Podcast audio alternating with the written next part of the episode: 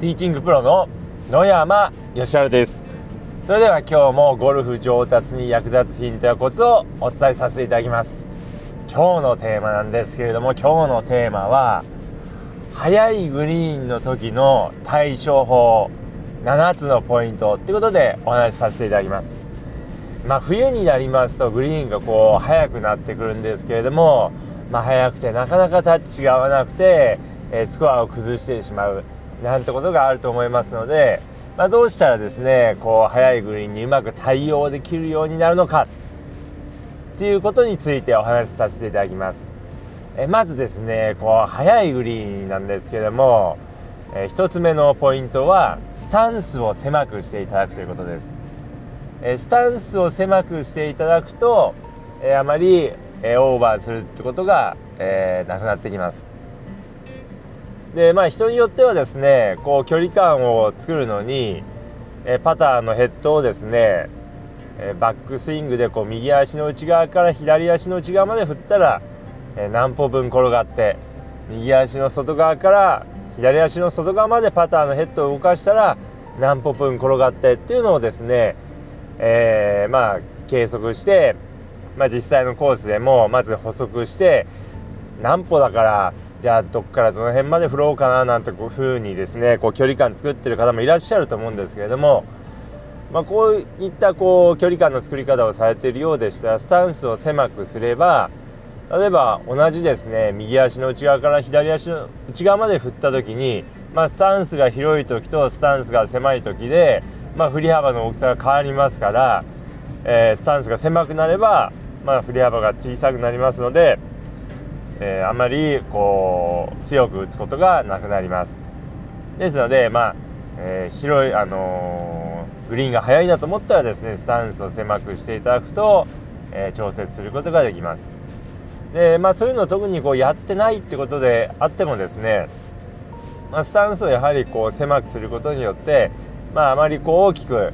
え振り幅を振りにくくなりますのでまあ、あのあまり打ちすぎてしまうミスというのがえー、減ってきます。でまあ2つ目のポイントなんですけれども2つ目のポイントは、えー、お腹に力を入れていただくということです、えー、まあアドレスの時と、まあ、テイクバック、まあ、特にその、えー、2つの時ですね。まあダウンスイングもそうですけども、まあ、お腹に力を入れていただくと、えー、打ちすぎてしまうというミスが減っています。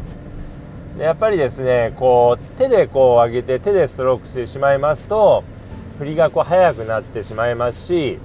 まあ、なかなかですねこういつも一定の距離感、あのー、スピードで振るのが、えー、難しくなります。で特にですねやっぱりこう速いグリーンというと振り幅がこう小さくなりますので、まあ、小さい振り幅でボールを打とうとするとですねどうしても、えー、手だけで振りやすくなります。ですので、まあ、小さい振り幅、まあ、グリーンが速い時こそですね特にお腹に力を入れていただくと、え肩の回転でストロークしやすくなりますので距離感が合わせやすくなりますしミスが少なくなります。で3つ目のポイントなんですけれども3つ目のポイントは、まあ、他の人が、えー、まあ、アプローチとかパターしている時によく転がりを見ておくということですね、まあ、もちろん自分のこうアプローチした時もそうなんですけどもグリーン上を転がっている球をですねよく見ておくということですね。まあ、そうしておけばですね、まあ、このくらいの速さなんだなっていうのがこうイメージできますので距離感を合わせやすくなってきます。次4つ目ですけれども4つ目は朝の練習グリーン、まあ、スタート前の練習グリーンでしっかり練習して距離感をまあ、身につけておくってことですね、まあ、やっぱりあのー冬とかこう寒いですので朝こう練習グリーンで練習しないですぐスタートしてしまう、えー、なんていう方もいらっしゃるかもしれませんけれどもやはりですね、えー、しっかりと朝は練習グリーン、まあ、でですねこうパターの練習をしてそれからスタートしていただくようにしますと、えー、距離感が合わせやすくなりますので是非ですねしっかりと、えパターの練習をしていただければと思います。次はですねえー、ラインを読む時に、えー、曲がりを大きく読むということです、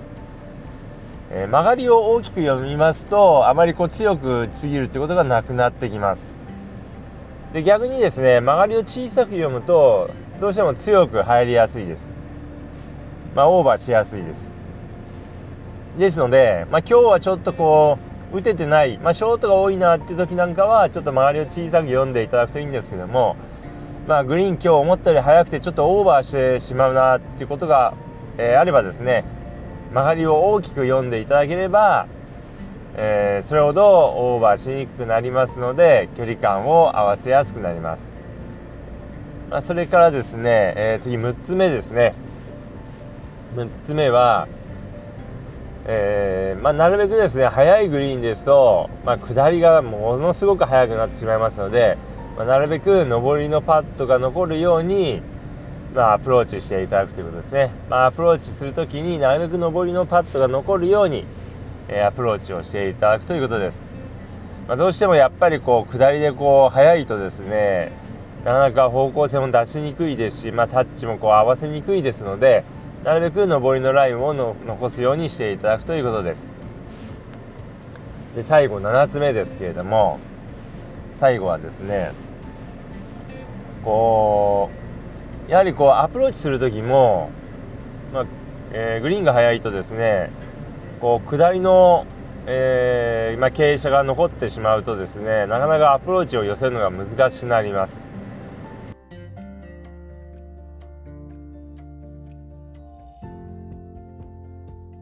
まあ、高い球を打たないといけなかったりとか、まあ、スピンをかけなければいけなかったりとかしますので、えー、まあ、なるべくですねこうアプローチする時に優しいアプローチが残るようにしていただくということです、まあ、できれば上りのあ、あのー、アプローチが残ればいいんですけども、まあ、上りじゃなかったとしてもエッジからピンまで距離があるところに、えー、外すということです。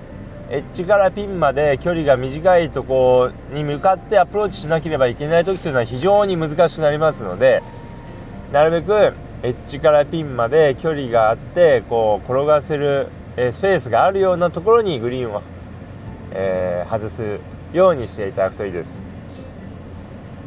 でまあそういうところからとしてはですねまあ非常にこう寄せやすくなりますのでこうグリーンを狙う時はですねアプローチしやすいところに、えーボールを打っていってください。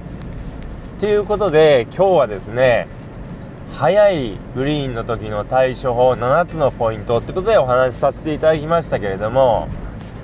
まあ、ぜひですねこう速いグリーンをうまくこう攻略してですね、えー、いいスコアでラウンドしていただければと思いますでまあ速いグリーンもですねこう、えー、まあ